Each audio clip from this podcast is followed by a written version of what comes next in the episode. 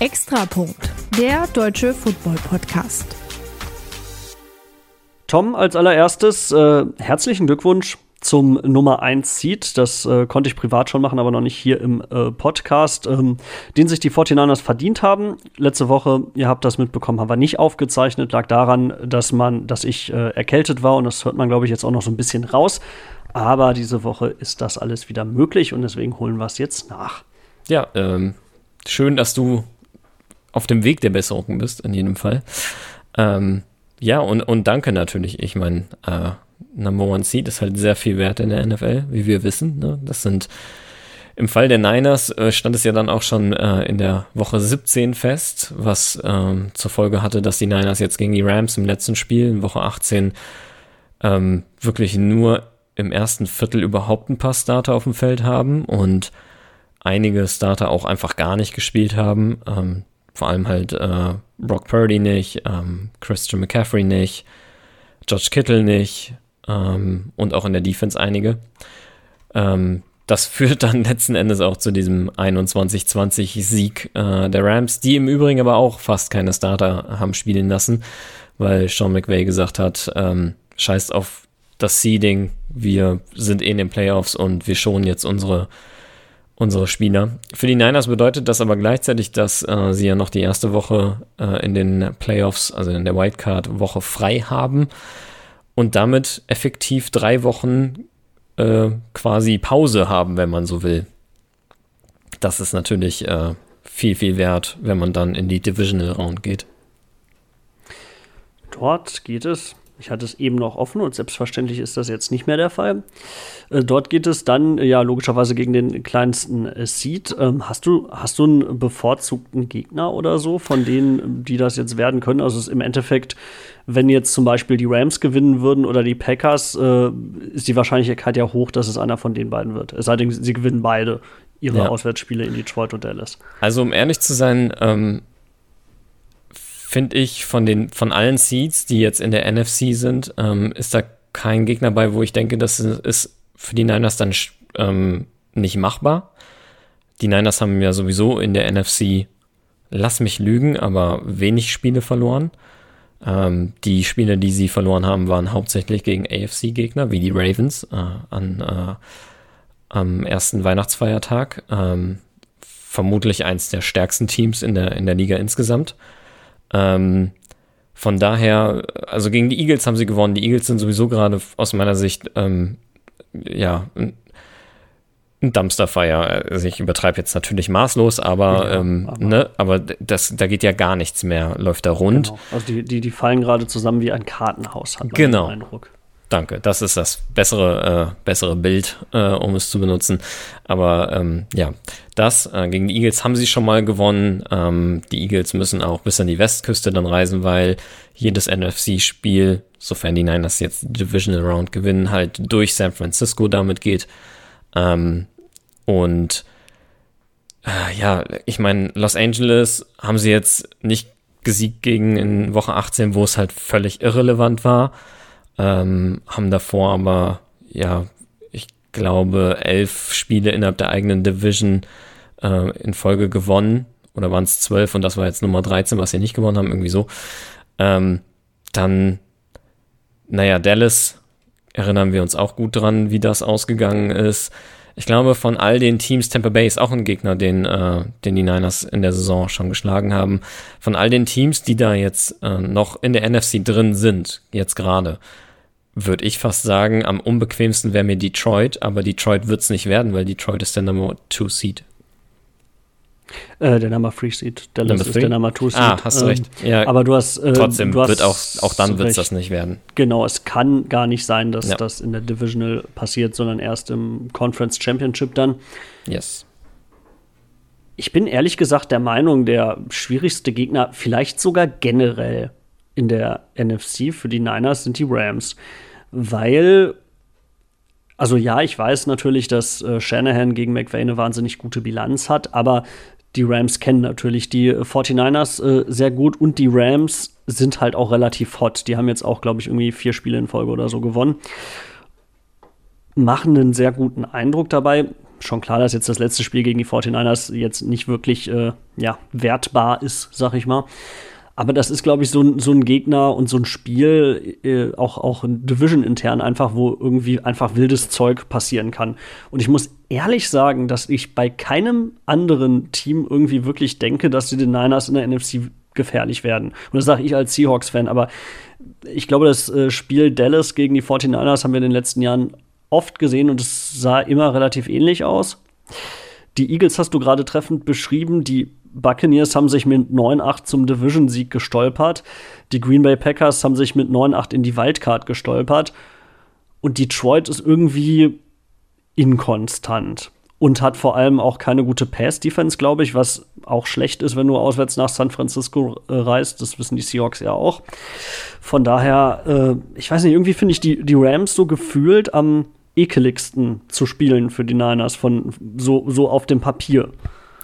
Also ich gebe dir recht, dass die, die Rams natürlich am Ende der Saison ähm, sehr viel hotter waren und das, ähm, lass mich jetzt lügen, wann das erste Spiel der Rams gegen die Niners die Saison war. Das war, glaube ich, relativ früh oder, oder Mitte der Saison.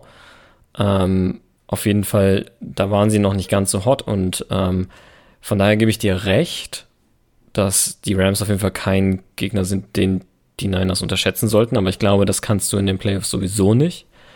Ähm, weil, ja. ich, ich meine, die Niners haben auch gegen, äh, gegen die Browns und äh, gegen die Bengals äh, verloren und ähm, von daher ja, aber ich, ich, ich glaube trotzdem, dass Detroit wahrscheinlich der schwierigste Gegner in der NFC wäre, tatsächlich. Oder vielleicht Dallas, wenn sich Dallas, wenn Dallas so weiterspielt, aber Dallas hat halt immer wieder so Spiele, wo du denkst, warum verlieren die jetzt? Und ähm, was machen die da? Ja, gegen jeden guten Gegner eigentlich, ne? Ja, im, im Grunde sind sie die, sind sie die, äh, die Dolphins der NFC, wenn man so will. Ja, das wollte ich gerade sagen. Es gibt für mich zwei absolute Paper Tiger. Und das sind die Dolphins und die Cowboys. Ähm, ja. Also einen pro Conference sozusagen. Die Dolphins haben ja jetzt sogar tatsächlich noch den, den Heimvorteil in der Wildcard und den Division-Sieg außer Hand gegeben, weil sie im, im direkten Duell gegen die Bills verloren haben. Mhm. Ja, und, und außer im direkten Duell, wo logischerweise einer dann auch gewinnen musste, fast schon, weil ein Unentschieden ja dann doch sehr selten ist, äh, haben die beide gegen alle wirklich starken Gegner immer schlecht ausgesehen. Ja. Also. Abgesehen ja. von den Cowboys vielleicht gegen die Eagles, aber das war ja auch schon so am, am Anfang dieser Phase, wo die Eagles dann äh, irgendwie kurz danach noch gegen die Drew Luck Seahawks verloren haben und dann danach sowieso irgendwie, glaube ich, alles verloren haben und von den Niners auseinandergenommen wurden und so. Also das waren jetzt auch nicht mehr die Eagles vom Anfang der Saison.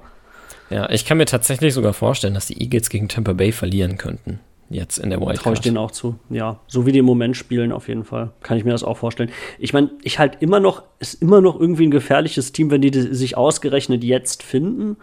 Aber so richtig dran glauben tue ich eigentlich nach den letzten Wochen nicht.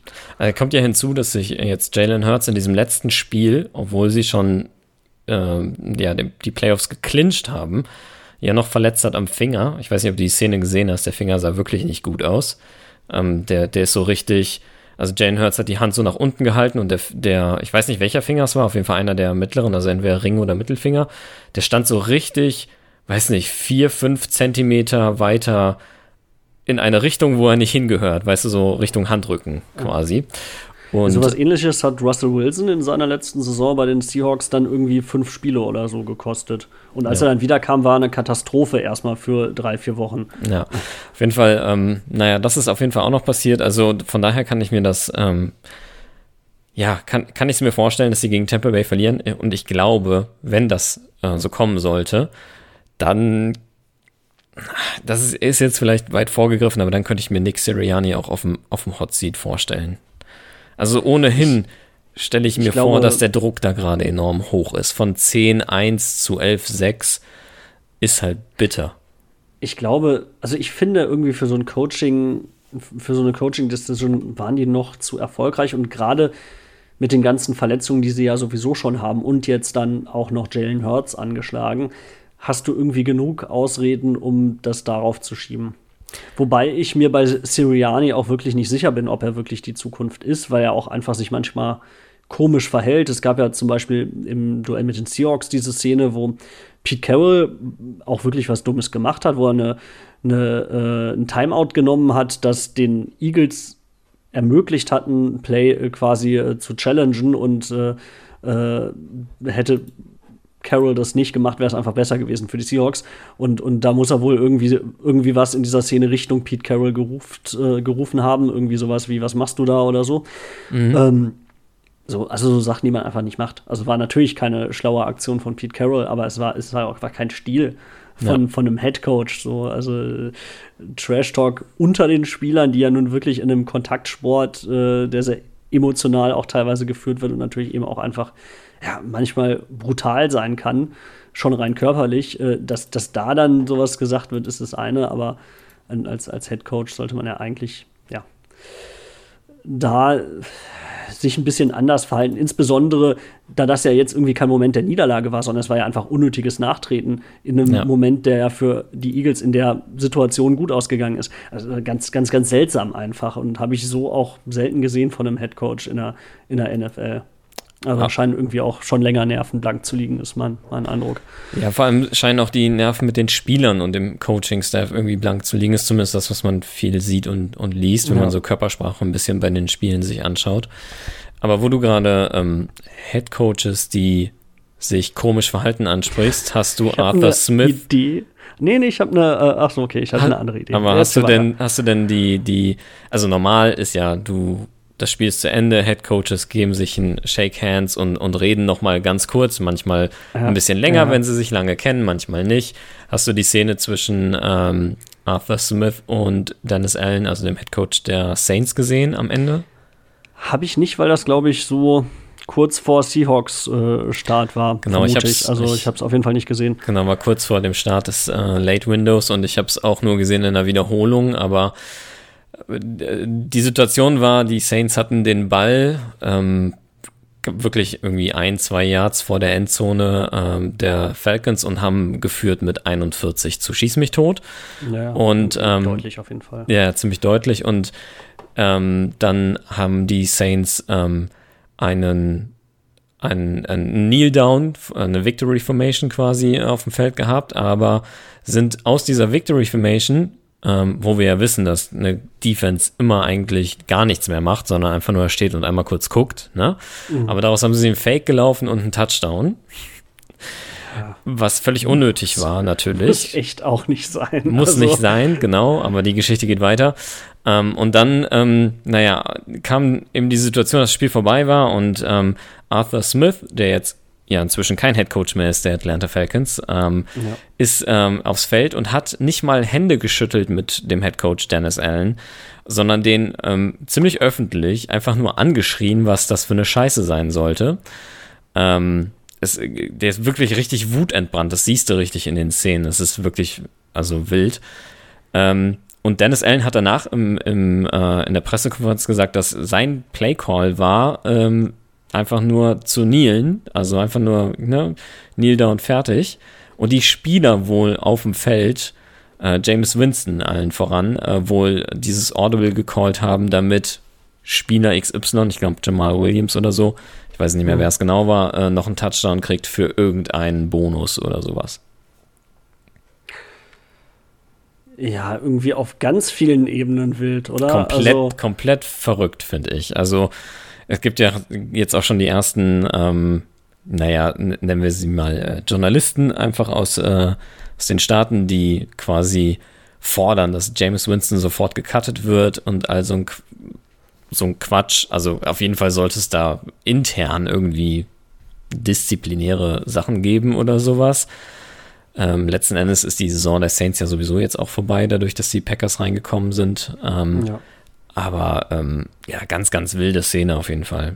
Und ich, ich genau, kann verstehen, also, dass man da frustriert ist als Arthur Smith, aber hey, deine Saison ist jetzt in dem Moment vorbei, dann da noch so ein Beef anzufangen und dich wie ein Kind aufzuführen, bringt halt auch nichts. Genau, also ich, wenn er dann irgendwie den Handschlag einfach nicht macht, ihn einfach ignoriert, sag ich mal, hätte ich da noch irgendwie mehr Verständnis für. So, kalte Schulter zeigen, irgendwie oder du stehst einfach komplett drüber. Das wäre wahrscheinlich das Vernünftigste. Da weiß ich nicht, ob ich selber in dem Moment äh, das so machen würde, muss ich auch ehrlich gestehen. Aber äh, ja, aber du bist jetzt nicht seit äh, zig Jahrzehnten ja, irgendwie Headcoach in, in der NFL oder im College oder so. Also ich glaube, ja, da hast du mit klar. so vielen bitteren wie auch krassen Situationen einfach zu tun, dass du irgendwann sowas, also so einer Situation noch gewappnet sein solltest. Ja, wahrscheinlich schon. Und, und du, gesagt, du bist ja auch, du bist ja komplett im, du bist ja nationwide im, im Fernsehen, mhm, also. Mhm. Na klar, also einfach ein schlechtes Bewusstsein auch für die Situation ja. ist es. Ich weiß nicht, also irgendwie diese, dieses, dieses Plays machen für einen Bonus ist ja nicht das erste Mal, dass eine Mannschaft das macht. Vielleicht das erste Mal, dass es so krass ist und letzten Endes so ein bisschen Disrespect gegenüber dem Gegner ist und äh, einfach auch ein Head-Coaching, Play-Call komplett ignoriert. Ja. Aber es gibt ja auch diese relativ bekannten Videos, zum Beispiel, wie äh, Brady gezielt äh, Gronkowski nochmal einen äh, Catch äh, besorgt, irgendwie in, in, einer ganz kurzen Route. Ähm, einfach damit der irgendwie so ein, nochmal eine Million mehr kriegt. Also ja. kann ich ja irgendwie verstehen und spricht ja fast sogar für den Mannschaftsgeist auch dann wieder. Also mhm. irgendwie eine ganz seltsam zu bewertende an sich äh, gebe ich dir recht, aber es aber kommt, glaube ich, auf die Situation an. In ja, der Situation genau. finde ich es ziemlich, ziemlich krass, was die Saints dann gemacht haben. Finde ich auch falsch, aber, aber ich, also ich kapiere irgendwo, woher es kommt, ne? Ja. Und aber noch dazu einem Division Game, wo man sich wahrscheinlich eh nicht so mag. Ja, ich kenne jetzt das Verhältnis der Falcons und Saints nicht so gut, aber. Ich auch nicht. Aber eine ähnliche Situation gab es im Übrigen auch im Spiel äh, Rams gegen Niners. Puka Nakua ist ja jetzt der der Rookie mit den äh, ja. meisten Reception Yards und Receptions ähm, in, in seiner Rookie-Saison hat er beide Rekorde geknackt. Das ist auch gegen die Niners jetzt im letzten Spiel erst passiert. Mhm, ähm, genau. Da hat auch in dem Moment, wo dann, ich glaube, zuletzt fehlte noch ein Reception, den hat Pukanakur dann auf einem Screen oder sowas gefangen und dann hat auch Sean McVay gesagt, so raus mit dir. Gibt sogar eine Szene, wo du so richtig siehst, wie ja. Sean McVay mit dem Daumen über seine eigene Schulter quasi so einmal zeigt, von wegen jetzt raus mit dir. Also, ähm, ja, da, aber das sind dann Rekorde, da denke ich mir so, ja, ja das ja, geht in die Geschichtsbücher ein. Okay, aber bei Spielern, die eh schon Millionen verdienen, dann nochmal für einen Bonus, ach, weiß ich auch nicht. Naja. Anyways. Ja, irgendwie, irgendwie komische, komische Geschichte einfach in allen Belangen. Aber am Ende des Tages sieht Arthur Smith da einfach auch nicht gut aus. Ja, äh, wie gesagt, das ist jetzt ja eh Geschichte. Ähm, wie äh, geht's dir denn? Ich meine, auch die Saison der Seahawks ist äh, damit für 2023, 2024 Geschichte. Ich dachte erst, es kann doch jetzt nicht sein, dass er diese Vorlage nicht äh, verwandelt für diese Überleitung. Dann macht das irgendwie so durch so eine komische Satzkonstruktion doch. Ähm ja, also vollkommen verdient. Muss man einfach so anerkennen. Also auch das Spiel gegen die Cardinals war einfach auch nicht, nicht ein, eines Einzugs in die Playoffs durch diese Leistung würdig. Das war einfach, also die Seahawks haben im, im Endeffekt gewonnen, weil Matt Prater zwei machbare Field Goals kurz vor Schluss ver, äh, verschießt. Erst äh, kann er eben für die Cardinals quasi ein Two-Score-Game machen. Also die Cardinals hatten eben sieben Punkte Vorsprung, hätten zehn sein können. Da er, das war sogar von relativ nah, glaube ich, weiß nicht die genaue Distanz, können 40, 43 Yards oder sowas vielleicht gewesen sein. Hat er vorbeigeschossen, dann haben die Seahawks einen Touchdown gemacht, kurz vor Schluss, äh, und dann eine Two-Point-Conversion hinterher waren, also ein Punkt vorne und weil die Defense der Seahawks wirklich auch unwürdig ist und es auch in diesem Spiel wieder war, haben sie natürlich dann locker Field Goal Range wieder abgegeben in den letzten zwei Minuten oder anderthalb oder was es noch war. Und Prater hat halt erneut verschossen. Der war diesmal von ein bisschen weiter weg. Aber daran sieht man halt, dass die Seahawks, selbst wenn die Packers äh, das Spiel nicht gewonnen hätten gegen Chicago, ja, durchaus auch selbst einfach hätten verlieren können. Und äh, ich glaube, die Packers, also ich habe beide Spiele so gleichzeitig geguckt. Jedes Mal, wenn ich auf den äh, auf das Packers-Spiel geguckt habe, äh, hat Jordan Love gerade irgendwie so einen 30-Yard-Pass geworfen. Und ich habe mich die ganze Zeit gefragt, wieso der Spielstand eigentlich so relativ knapp ist, weil äh, ich das Spiel gefühlt sehr einseitig empfand. Aber es war wahrscheinlich einfach das Timing, äh, wenn ich mal vom, vom äh, Seahawks-Spiel meinen Blick abgewendet habe. Ja. Aber also auch über die Saison gesehen, wenn man jetzt die letzten Wochen sieht, die Siege waren allesamt so Last-Minute Game-Winning-Drives. Die Defense spielt seit Wochen unterirdisch schlecht, eigentlich seit der Verletzung von Uchenna und Woso. Und es kann halt nicht sein, dass deine, dein komplettes Unit so von einem Spieler abhängig ist. Zumal ja. individuell die Qualität ja da ist. Also Devin Witherspoon ist ein guter, äh, extrem guter Cornerback, der gedraftet wurde. Ty ähm, ähm, ähm Tarek Woolen ist letztes Jahr sehr gut gewesen, hat dieses Jahr so einen Sophomore-Slump in seinem zweiten Jahr. Aber potenziell auch ein guter Spieler. Julian North ist ein zumindest ordentlicher Safety, Quandre Dix auch. Über Jamal Adams will ich einfach nicht mehr reden. Also, das ist sportlich schlecht, charakterlich noch schlechter und ich bin sehr, sehr froh, wenn er hoffentlich nächste Saison nicht mehr in diesem Kader steht. Und ja, Cut Your Losses, also der Trade war ein absolutes Desaster. Ja. Ähm, ja, aber davon abgesehen, also Bobby Wagner ist zwar mittlerweile ein Problem in der Pass-Defense, aber immer noch ein sehr guter äh, Run-Defender. Jaron Reed hat eigentlich eine super Saison gespielt auf Defensive Tackle. Boye Martha hat einen Riesenschritt gemacht als Edge-Rusher. Also du hast viele Spieler, die individuell immer mal wieder rausgestochen sind und trotzdem hat dieses Unit als Ganzes überhaupt nicht funktioniert. Ähm, abgesehen von so einem kurzen Stretch, so Anfang, Mitte der Saison, wo du irgendwie mal so vier, fünf Spieler hattest, wo es echt in Ordnung aussah und dann brach es komplett zusammen, so die letzten sechs, sieben Wochen. Also, ja, so hast du es dann halt einfach auch nicht verdient und die Offense hat gefühlt auch nicht ihr Potenzial erreicht. Also, du hast ja sehr gute Waffen. Das blitzte auch immer mal wieder auf und Shane Waldron als Playcaller ist irgendwie in dieser Saison so ein bisschen zwischen Genie und Wahnsinn gewesen. Also er hat Drives und Plays gehabt, wo ich dachte, Respekt, das ist kreativ. Das habe ich noch nicht so oft von einem Seahawks Playcaller gesehen. Und dann hat er wieder ganze Halbzeiten gehabt, wo die Offense dann irgendwie drei Punkte aufs Board bringt und gefühlte zehn Yards an, an Offense. Also es ist einfach sehr, sehr inkonstant gewesen. Ja. Und wenn du das dann als Gesamtbild nimmst, dann bist du eben kein Playoff-Team. Das muss man auch einfach so akzeptieren. Glaubst du, dass, äh, dass äh, Pete Carroll weitermacht? Also er hat selber schon gesagt, er will weitermachen. Er klingt für mich nicht wirklich wie jemand, der, also ja, keine Ahnung. Pete Carroll ist ja immer ein bisschen schwer durchschaubar bei solchen Sachen. Er hat ja auch bis zuletzt gesagt, er will, er hat, hat keinen Gedanken daran, Russell Wilson zu traden und kurz danach war er weg. Mhm. Also so ganz ausschließen kann man das bei ihm nie, weil er sich da einfach auch nicht gerne in die Karten schauen lässt.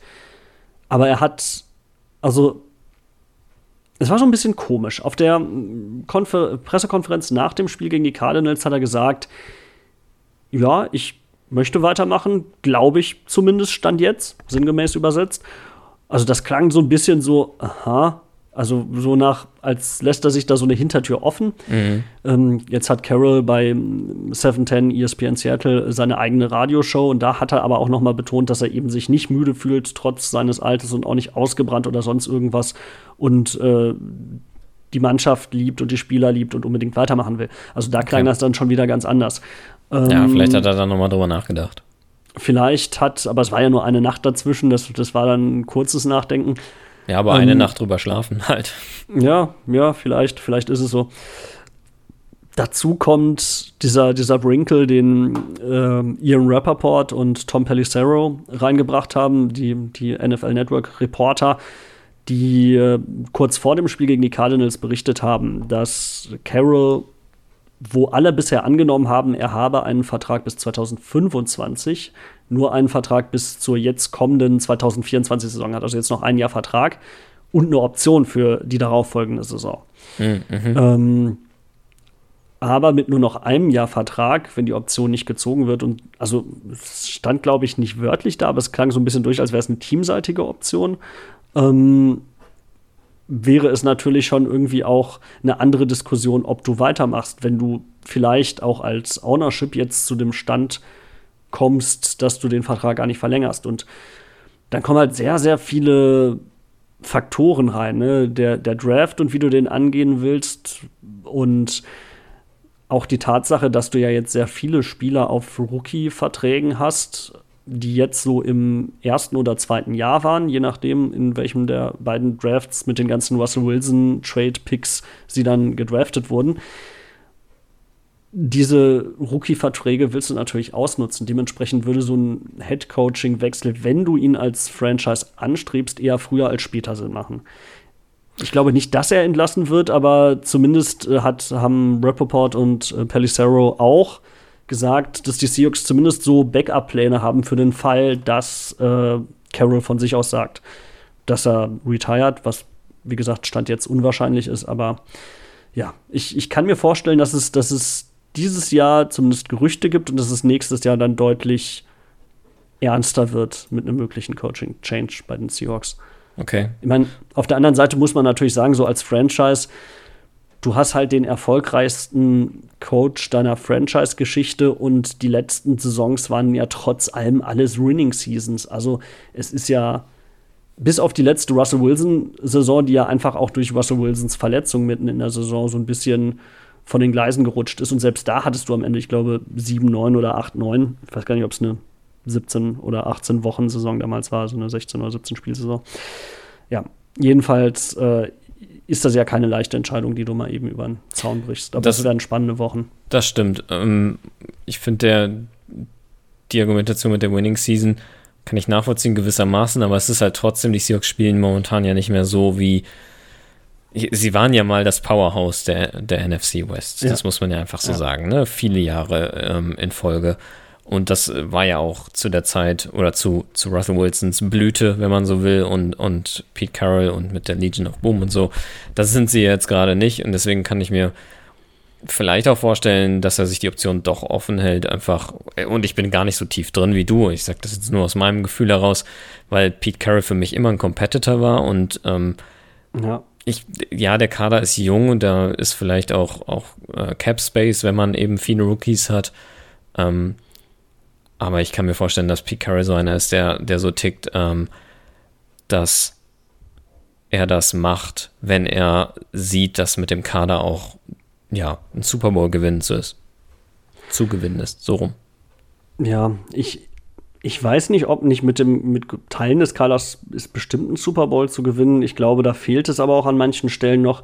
Und ehrlich gesagt glaube ich, da fehlt es im Moment auch an, am Coaching generell. Ähm, egal ob es jetzt Pete Carroll ist oder die äh, Koordinatoren. Von daher, ich könnte mir, ich könnte mir so einen Wechsel schon vorstellen ich finde es auch super schwierig, weil ich Pete Carroll als Mensch auch einfach nur unfassbar fantastisch finde und, mhm. und äh, mir jetzt nicht direkt wünschen will, dass er irgendwie gefeuert wird oder so, weil das wäre auch irgendwie schade, wenn es so zu Ende geht. Da fände ich es wirklich schöner, er, er retired dann irgendwann von selber. Ja. Ähm, also ich könnte damit leben, auch wenn er bleibt. Ich, das Problem, das ich nur sehe sportlich, ist, dass da bei den Problemzonen, die du hast, überhaupt keine Entwicklung drin ist. Also die Defense ist seit Jahren schlecht und wird jedes Jahr noch ein bisschen schlechter. Und Kein gutes Händchen für, für Defensive Coordinator oder Coaches. Kann ja auch am Coaching-Staff liegen. Muss ja nicht direkt der Coordinator sein. Ja, es kann auch an Pete Carroll liegen, weil die Probleme in der Defense eigentlich immer die gleichen sind. Also, mhm. ne, dass du zu soft in der Coverage bist, dass du vor allem so, so Medium Plays, also so, so, weiß ich nicht, 12 Yard Pässe unfassbar leicht und oft hergibst, dass du jedes Mal, wenn du gegen die Rams spielst, wirst du mit den gleichen Crossern auseinandergenommen. Jedes mhm. Mal. Äh, es ist wirklich zum Mäusemelken. Und, und das sind so Punkte, wo einfach gar keine Entwicklung da ist, beziehungsweise in Teilen sogar eine negative Entwicklung da ist. Und Carroll ist ja ein, defensiv, äh, ein defensiver Head Coach. Also no eigentlich sollte das die Stärke sein. Und das ist jetzt aber seit einigen Jahren schon, also wirklich, also seit drei Jahren mindestens ist es total akut, vielleicht auch schon seit vieren. Und, und es wird langsam immer schlechter während dieser Zeit. Also das ist halt das, was Sorgen macht. Ich habe mich ja, wer diesen Podcast schon länger hört, wird es wissen, damals selber Ken Norton Jr aufgeregt als Defensive Coordinator und mittlerweile ist es aber eher schlechter als besser geworden unter Clint Hurt. Vielleicht liegt es dann auch daran, dass, dass, dass äh, Pete Carroll einfach nicht in der Lage ist, mit den heutigen Arten von, von offensivem Play, was er so präsentiert mhm. kriegt, umzugehen, beziehungsweise seine Defense dahin weiterzuentwickeln. Also ohne, dass ja, ich das jetzt in der Tiefe betrachtet hätte, aber ich meine, er hat ja viele also unter ihm sind ja viele Defensive Coaches hervorgegangen, Dan Quinn, unter Dan Quinn Robert Suller, unter Robert Suller Demico Ryans, die die ja das System weiterentwickelt haben zu ja. extrem guten Verteidigungen. Ja, genau. Also in der heutigen Zeit immer noch guten Verteidigungen, die ja heute eine ganz andere Art von offensiven Play vor sich haben. Genau, und man hat halt eben versucht, was zu machen. Man hat auch mit dem Wechsel auf Clint Hurt als Defensive Coordinator dann eine Änderung im Schema gemacht und äh, statt, statt einem 4-3-System ein 3-4-System gespielt.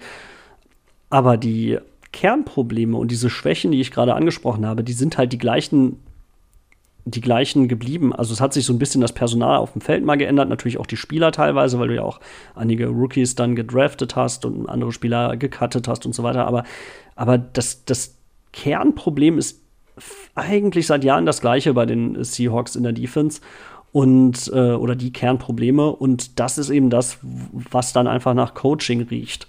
Ja. Da ist die Konstante eben nun mal leider Pete Carroll. Ja. Ich finde, ähm, um mal von den Seahawks kurz wegzukommen, ähm, ich weiß gar nicht, ob wir schon im Podcast drüber gesprochen haben, aber ähm, das, was bei den Broncos abgeht, extrem krass. Also die ganze da Geschichte rum, genau. rund um Russell Wilson. Da haben wir noch nicht drüber gesprochen, soweit ich weiß. Das war auch tatsächlich, als du vorhin schlechter Stil äh, sagtest. Ja. Der Gedanke, den ich hatte, war, war dann eher Richtung Sean Payton und nicht Richtung Arthur Smith. Aber keine Ahnung, wie, wie beurteilst du das Ganze? Also, um es mal zusammenzufassen, ähm, das, was man aus den Medien so mitkriegt, ist, dass ähm, Russell Wilson ja einen restructured Vertrag vorgesetzt bekommen haben soll und gleichzeitig die Aussage, dass äh, sich die Broncos von ihm langfristig trennen werden. Trotzdem er Starter war weiterhin und den Broncos ja auch viele Siege eingebracht hat. Ähm, dann ist das irgendwann an die, an, ja, an die Öffentlichkeit geraten und ich weiß nicht, also ich finde das, also wenn das alles so stimmt, wie es in den Medien erzählt wird und auch von Russell Wilson ja zum Teil selber erzählt wird und so weiter, dann finde ich das extrem komisch einfach. Also, ähm, und ja, ist das respektlos fast schon dem Spieler gegenüber? Weiß ich nicht. Ja, ich finde es stillos, halt. Ja. Ne? Und ich finde es auch als Franchise nicht klug. Also was erwartest du denn? Und ich finde dafür, äh, für die Situation und diesen schief hängenden Haussegen und der ganze Druck, der da äh, dann auch auf, äh, auf der Mannschaft und auf den, dem Quarterback äh, in Person von Russell Wilson dann la lastet hat, hat er gar nicht so schlecht gespielt. Ich, ich glaube, der Eye-Test war wahrscheinlich deutlich schlechter als die reinen Statistiken, aber rein statistisch hatte der vergleichbare Zahlen wie Patrick Mahomes zum Zeitpunkt, als er gebencht wurde. Also da gab es irgendwo irgendjemand, irgendein Journalist oder irgendein Twitter-User, ich weiß es nicht, aber irgendjemand hat einfach die nackten Zahlen nebeneinander gelegt und der Unterschied war nicht so gravierend.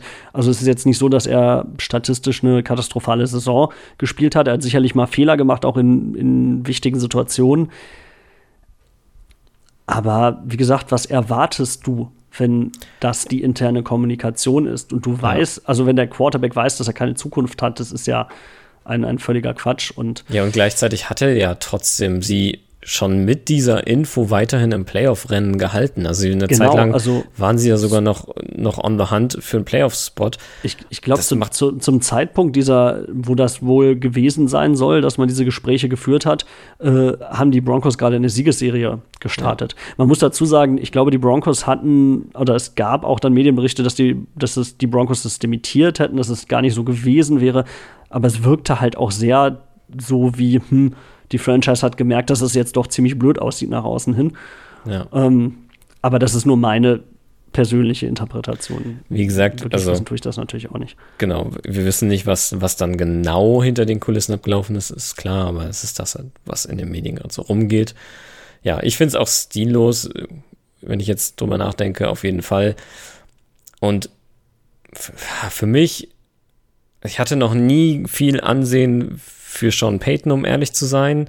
Das geht aber ganz lang zurück ähm, auf ein NFC Championship Spiel der Vikings gegen die Saints, wo der Vikings Head Coach Brett Favre war. Und ähm, das musste 2009 gewesen sein oder so. Ähm, und ähm, tatsächlich dann ja im Nachhinein rauskam, dass, ähm, dass sie quasi ein Kopfgeld auf Brett Favre hatten. Ähm, also wirklich, wer ihn verletzt, kriegt, mhm. kriegt Geld sozusagen. Ähm, ja. Und, und das, ähm, das war und, ja so ein richtiges System, was damals aufgeflogen ist. Das ja, genau. glaube ich. Ja, und, und und nicht nur auf, auf uh, Favre. Ja, ja, genau. Aber in diesem NFC Championship Spiel war es schon richtig übel, weil der Mann war ja eh schon alt, weil das war halt ja logischerweise nach seiner ganzen Packer-Historie. Ja, genau. Dann war er noch ein Jahr bei den Jets und dann, glaube ich, zwei Jahre bei den, bei den Vikings und ähm, war eh schon angeschlagen und hat halt weitergespielt, weil der war ja ein harter Hund, der hat ja immer durchgespielt und ähm, hat eine wirklich fiese, ähm, fiesen Tackle nach dem nächsten gekriegt, die heutzutage, glaube ich, vielleicht sogar zu Disqualifikationen geführt hätten von mhm. den Defendern. Ähm, und, und dann haben die Saints halt dieses Spiel gewonnen, weil dieser Mann halt gar nicht mehr spielen konnte, einfach so, ja. so zerbeult war der quasi. Ähm, naja, das, das ist so mein Hintergrund mit Sean Payton oder das, was bei mir vor allem bei, von ihm hängen geblieben ist. Und dann dazu diese in der Offseason dieses Rumgehacke auf Nathaniel Hackett, der da schon längst weg war als, mhm. äh, als Head Coach der Broncos und äh, inzwischen genau. bei den Jets und, war. Das war ja auch schon stillos. die Jets verloren. Das, das, das fand ich dann ja. aber auch recht schön, dass die Jets das gewonnen haben. Musste ich auch sagen, ich musste auch an diesen, diesen Spruch schon denken. Und ja, es wirkt einfach menschlich schwach. Total. Und ähm, ja, man, ich bin gespannt, was die Broncos, also als Franchise, aus dieser Situation jetzt machen. Ähm, ich bin noch viel gespannt. Achso, sorry, ich wollte dich nicht unterbrechen. Nein, nein, alles gut. Sprich, ich war fertig. ich äh, bin viel gespannter noch, was äh, Russell Wilson am Ende aus der Situation macht, wenn er ja. denn jetzt tatsächlich gecuttet wird.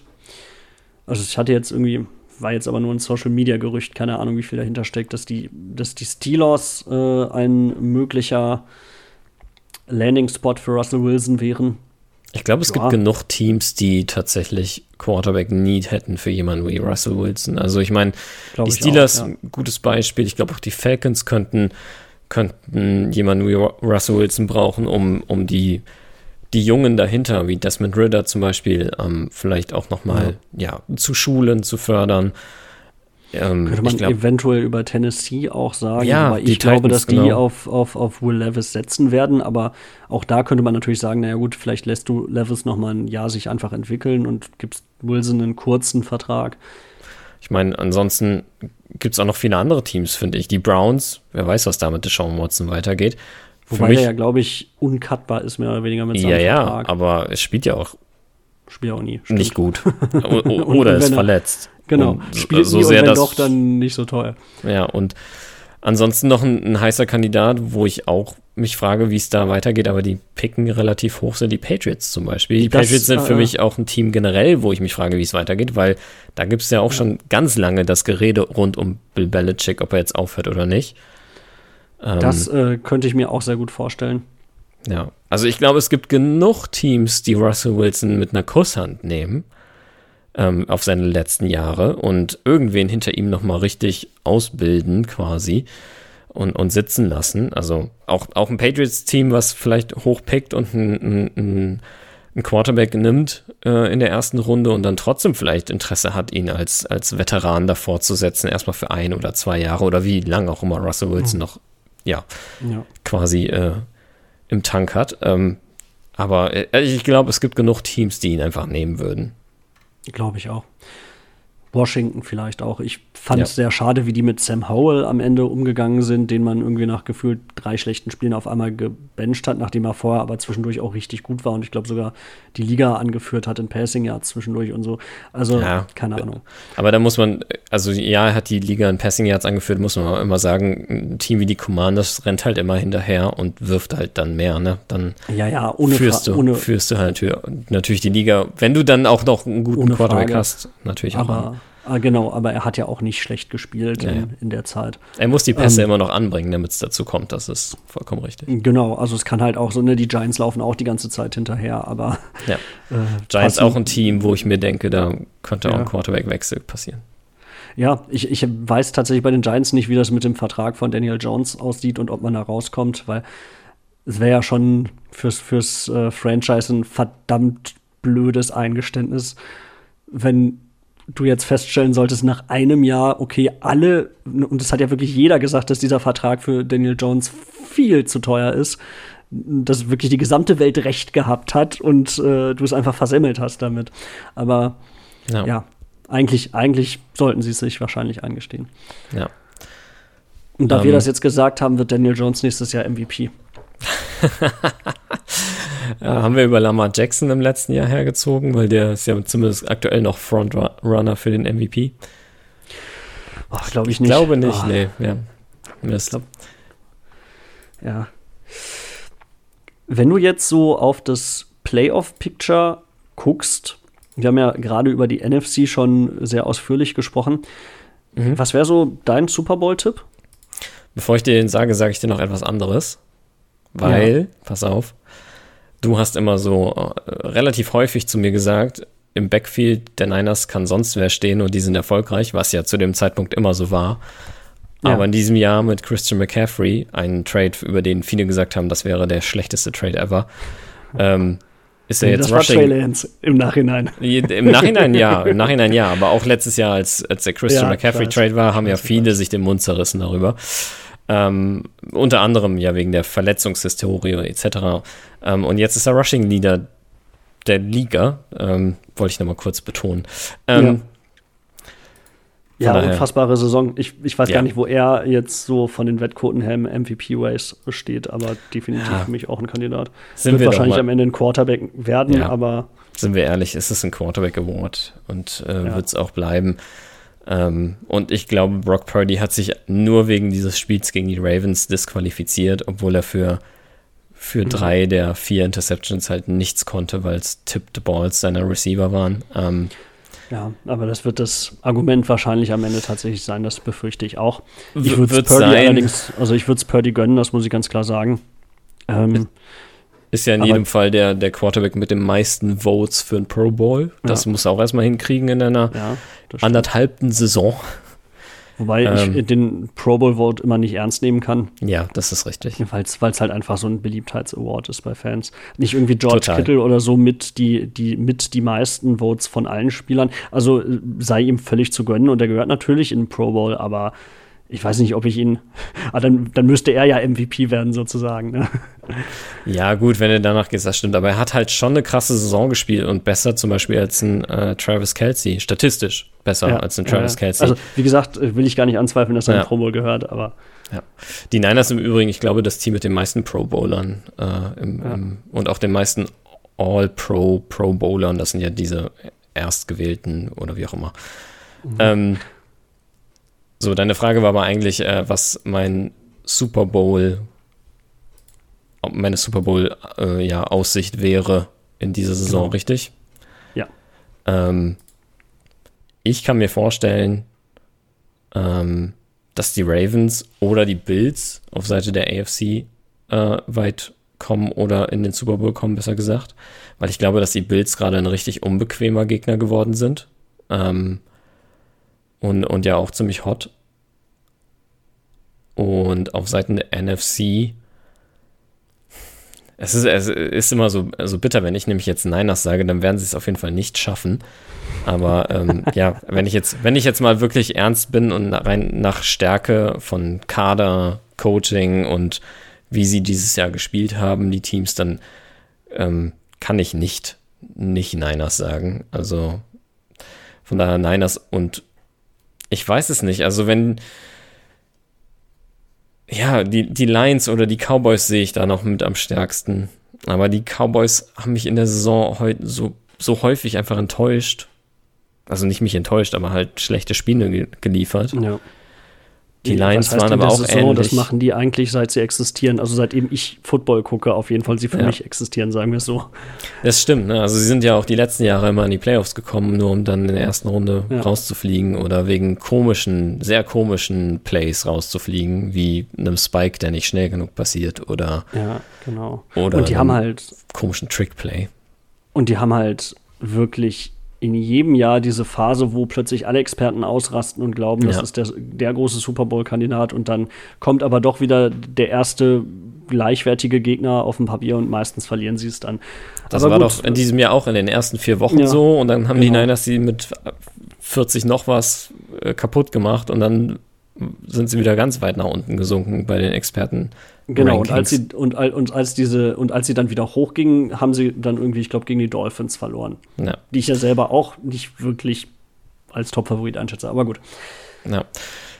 Aber was würdest du denn sagen? Also, wer ist dein. Ich habe es ja, mir jetzt einfach gemacht. Ich habe ja zwei Teams genannt pro, pro Conference, aber vom, von ja, daher ich, darfst du auch gern zwei nennen. Ich wollte sagen, ich, ich, ich hätte das sowieso gemacht, weil eigentlich ist mein realistisch betrachteter Tipp der langweiligste, der möglich ist. Und es ist 49ers gegen Ravens, mhm. also die beiden ersten Seeds jeweils.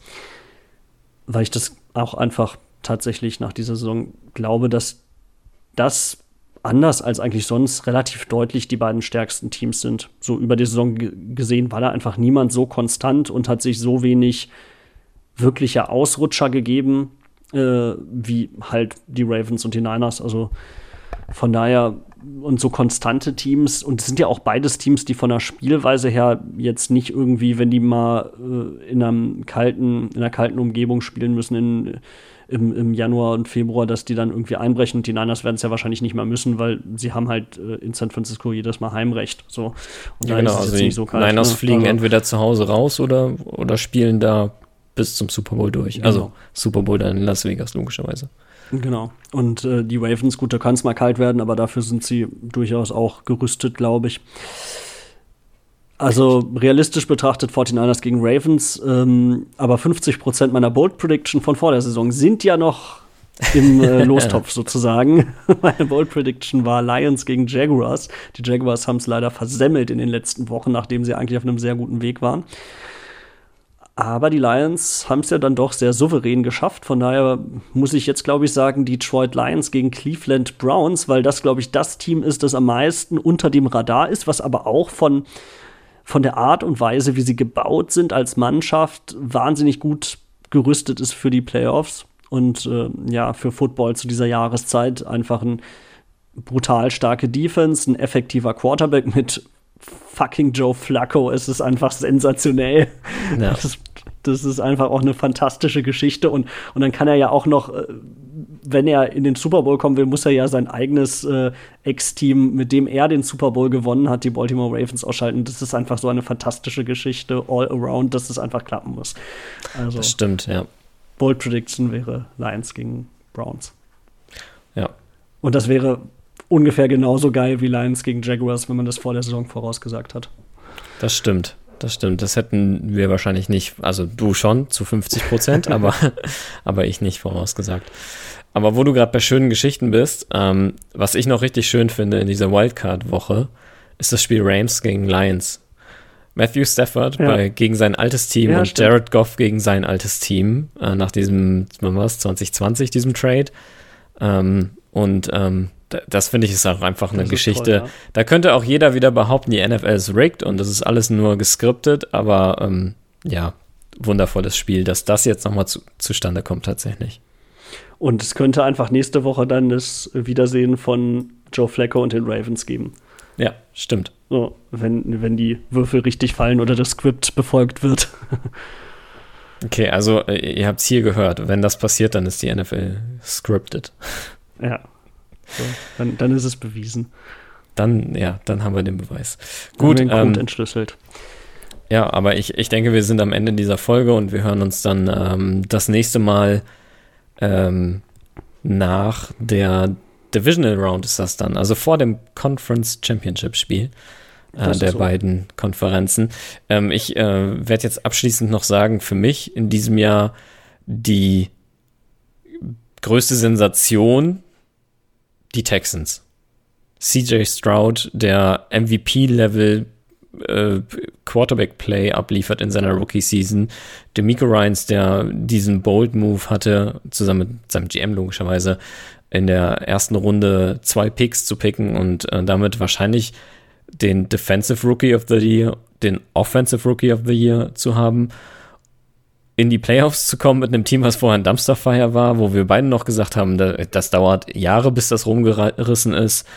Für mich, ja, die Sensation und für mich auf jeden Fall Coach of the Year. Auf jeden Fall. auf jeden Fall ein guter Kandidat. Also ich finde, Coach of the Year gibt es tatsächlich mehrere Kandidaten, aber das ist auf jeden Fall ein sehr vernünftiger. So, wenn du jetzt natürlich schon 1000 Awards gewinnt, weil es dort dann Offensive Rookie wird und ähm, oh, wie heißt er doch gleich, der Defensive Lineman? Ähm, Anderson, ja. glaube ich. Ne? Anderson, ja, genau. Genau, wenn Will Anderson Defensive Rookie of the Year wird, wobei ich finde, dass das Devin Witherspoon ist. Ähm, dann, äh, aber das sehe ich einfach durch die Fanbrille. Äh, dann kann es natürlich sein, dass du dann zum Beispiel Kevin Stefanski nimmst, der es, glaube ich, schon mal war, aber auch verdient hätte. Du könntest auch ähm, Dan Campbell nehmen, der auch eine wahnsinnig, wahnsinnige Performance mit den Lions gezeigt hat. Also ich finde, es war überhaupt bis jetzt eine Saison voller cooler Geschichten irgendwie. Also die Lions so stark, Houston hast du gut beschrieben, Cleveland haben wir drüber geredet. Low-key finde ich auch äh, bemer bemerkenswert, dass, dass Jordan Love jetzt eine Wahnsinnsserie mit den Packers hingelegt hat und noch in die Playoffs reingekommen ist. Und so langsam ja sich anschickt, tatsächlich der, der nächste Franchise-Quarterback zu werden, in den die Packers sich so, so ja, den die sich so sichern, so nahtlos von Favre zu Rogers, jetzt zu Love, wenn es denn tatsächlich so kommt. Also finde ich auch sehr interessant, was da passiert.